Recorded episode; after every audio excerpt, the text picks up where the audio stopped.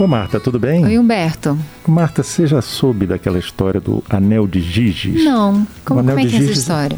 É uma história que é contada dentro do, do livro do Platão, A República, que começa do seguinte jeito: o irmão do Platão provoca Sócrates contando uma, uma história. Giges, na verdade, é um personagem que já existia em Heródoto, estava lá registrado. Coisa bem antiga, né? Pois é. E a história é a seguinte: Giges é um pastor, está levando suas ovelhas e tal para passear.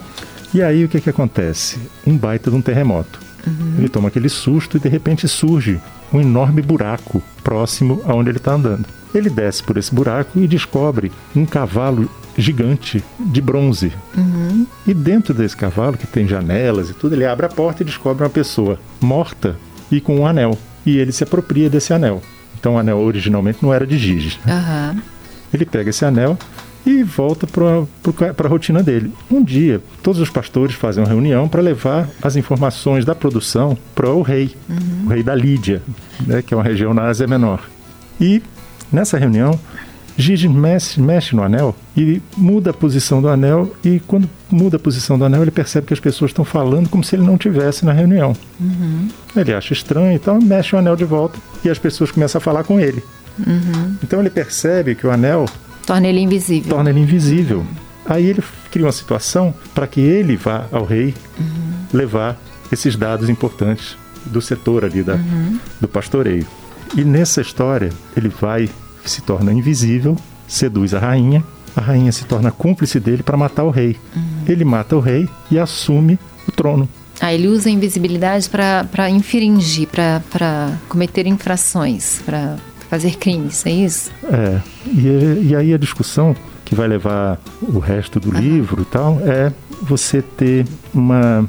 Será que existe uma diferença entre justos e injustos? Ou será que. A ocasião faz o ladrão. Exatamente. Será que os justos só são justos porque têm medo de punição ou porque gostam de ter um reconhecimento público das suas virtudes, entendeu? É assim, a gente pode considerar seguinte, só tem interdição, só tem castigo porque tem impulso de fazer aquilo, né? Ninguém proíbe o que ninguém quer fazer. Se existe uma regra que não pode, é porque existe um impulso de fazer, né? É verdade. Mas fala também da questão da, da, da onde está o locus, né, de, de controle, se ele está internalizado ou se ele está fora, né? É, eu acho interessante nessa história é você realmente ter uma discussão sobre quais são os valores, os princípios valem de fato ou eles só são acionados de acordo com a conveniência. É, tem, existe uma, umas teorias é, do desenvolvimento moral, né, na psicologia, que é, a criança pequena, ela, não, ela no início ela não faz porque vai ser punida. Depois ela começa a internalizar isso e aí ela pode até mesmo sem ninguém ver não fazer algo que ela entendeu que é errado, né? Por um senso internalizado. Tem pessoas que nunca têm esse senso internalizado e outras tem pessoas que sempre precisam do guarda na esquina para não fazer alguma coisa e outras têm um senso é, de valor internalizado, né? Pela empatia, pelo entendimento, né? Então é, é um nível de desenvolvimento moral. Agora sempre tem assim, tem regras que acho que a gente não concorda com elas, que mesmo uma pessoa muito moral, muito ética, ela acha que aquilo tá errado. Então ela, ela o o que vai coibir é o guarda na esquina, porque ela internamente ela acha que aquilo tá errado. Então assim, essa discussão de moral e ética, é bem complexa, né? Não, e você está falando de guarda, eu estava lembrando até de uma história antiga que dizia o seguinte: um homem dirigindo entra pela contramão. Aham. Aí o guarda apita e para o carro dele. Aham. Aí ele chega e pergunta assim: o senhor não viu a placa na- indicando que é contramão? Ele disse: a placa eu vi, eu não vi, foi o senhor. Ou seja, ele sabia que era Isso, é. proibido e só.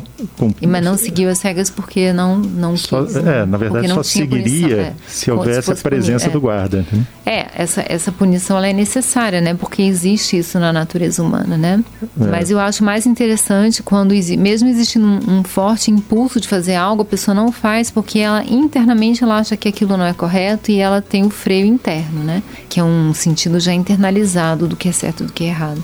Nem todo mundo chega lá.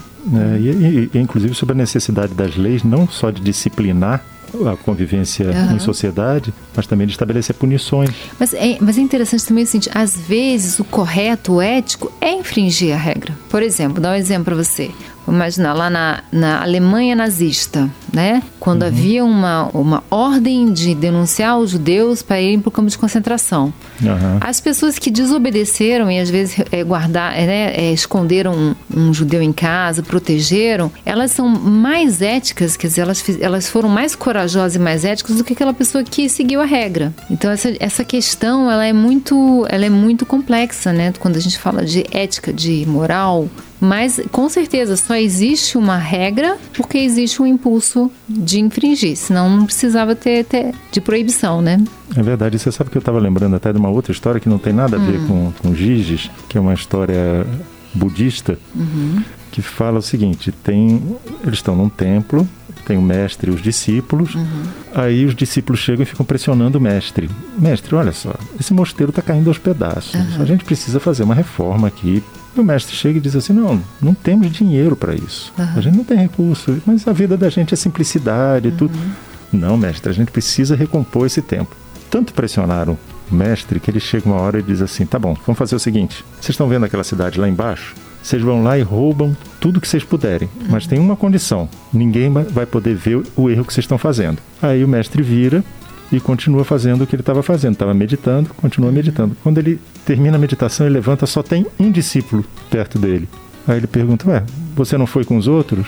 Ele disse: O senhor disse para mim que ninguém poderia ver o erro que estava cometendo, mas eu veria. Eu estou vendo. Eu estou vendo o erro que eu cometi. Isso, é. é. Então é isso. O princípio é uma coisa que norteia a pessoa, independente é, da pressão quando externa. é um valor, quando é algo internalizado, né, ela não precisa do, do guarda na esquina, né? Exatamente. Ela tem um, um senso interno. Você... E é muito importante isso para ter um, um bom cidadão de verdade, né? Ter esse senso interno. Mas é aquela questão, nem sempre o que é certo e errado é tão claro, né? É, nem sempre a lei é justa, né? Nem sempre a lei é justa. Uhum. Às vezes o mais humano é, é infringir a regra, né? Como no caso da, que eu falei da Alemanha nazista, né? A gente hoje admira as pessoas que não cumpriram a regra, né? É verdade. É isso aí, Humberto. Opa, chegou meu andar complexa. aqui. É. Um abraço. Outro, tchau, tchau. Marta. Tchau.